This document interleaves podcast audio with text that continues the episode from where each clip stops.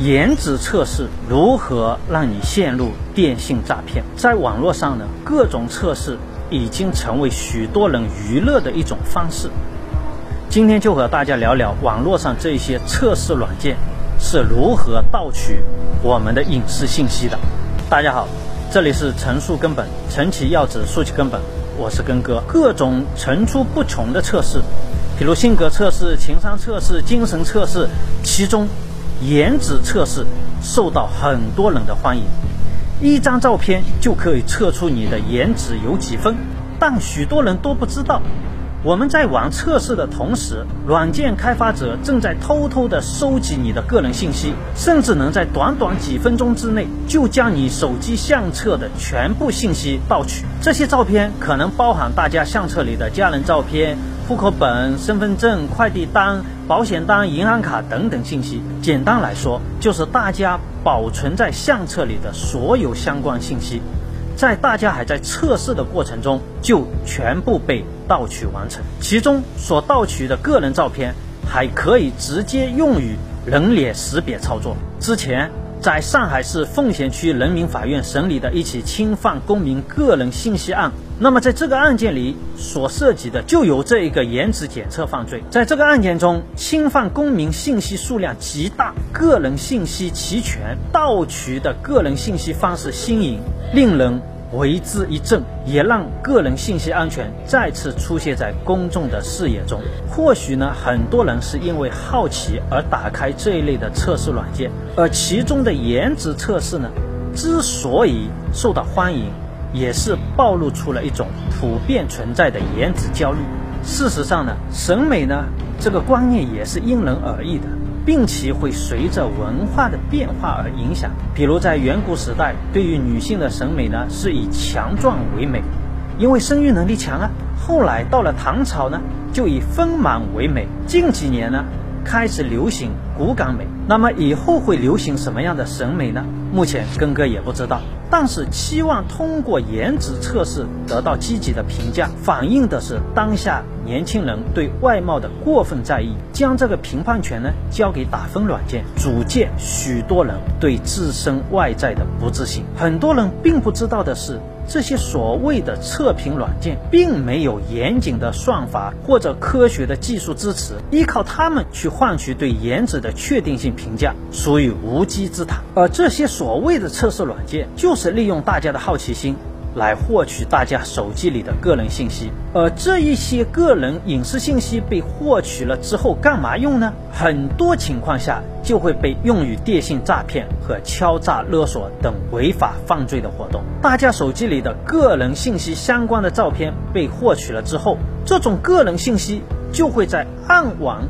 这一种极具隐秘性和保密性的灰色地带兜售，而诈骗团伙呢，就会利用这一些个人隐私的信息进行目标对象分析，包括我们的职业、年龄、住址以及一些日常行为习惯，从而开展电信诈骗。而其实这些所谓的测试软件，本质上是借助于大家的好奇心来获取信息。就以这一个涉案的颜值打分软件来看。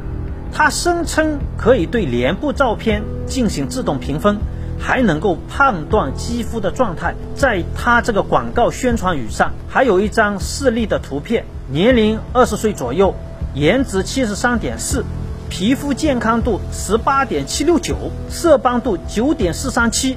各位还有小数点的，看起来十分专业。很多人正是被这一种假象的数据介绍所诱导。然后就轻信了，才在手机上下载安装了这款颜值软件。但是它真的能够测评颜值吗？在法庭上，面对检察机关的盘问，它的开发者是这样回答的：公诉人问，请你告诉法庭，这款软件具有什么样的功能？被告人回答：这款软件被人安装之后，它会获取被安装的人的手机照片，传到我的服务器上。公诉人问。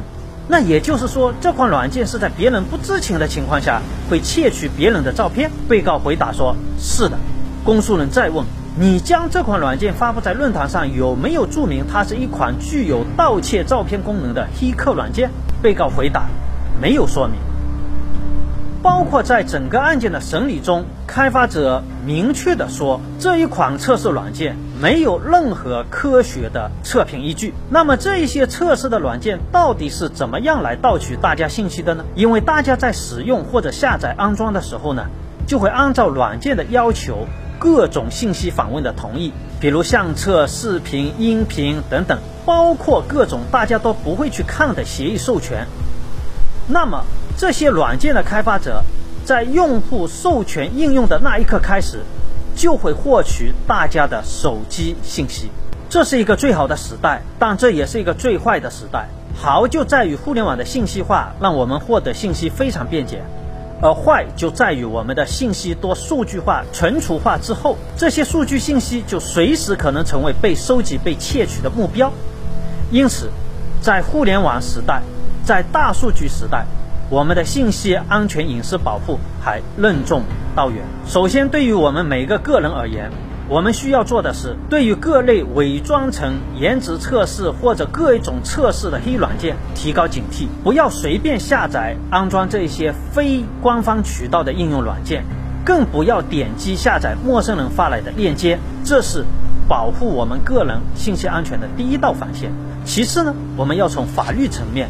通过加强立法执法来打击这一种违法犯罪行为。之前呢，全国人大已经表决通过了《中华人民共和国个人信息保护法》，那么这一个法律呢，也已经正式实施。但是随着技术的不断创新，各种新的违法犯罪的方式可能会继续出现。因此，总的来说，个人信息安全保护呢，任重道远，需要个人、社会、平台等多方面共同努力。对于一些新的热点手段出现的时候，平台要加强审核，依据法律法规严格执法。对于精通互联网科技的码农们，更要认真学习法律知识，切莫去做违反个人信息保护法的一些行为。最后呢，根哥想说的是，外在的容貌重要吗？重要，但并不是一个人美的全部。组成一个人的美。至少有三个直观的要素：第一是外在五官的容貌，第二是外在的体型管理，第三是由内而外的气质沉淀所形成的那一种刻在脸上的气质。或许年轻的时候更在意五官容貌，但随着岁月增长，最终衡量美与不美，它的标准是由内而外的涵养、气质与智慧。将容貌交给测评软件，不仅伤智商，可能还会伤钱包。这期节目就跟大家聊到这里，这里是陈述根本，陈其要旨，述其根本，我是陈根，我们下期再见。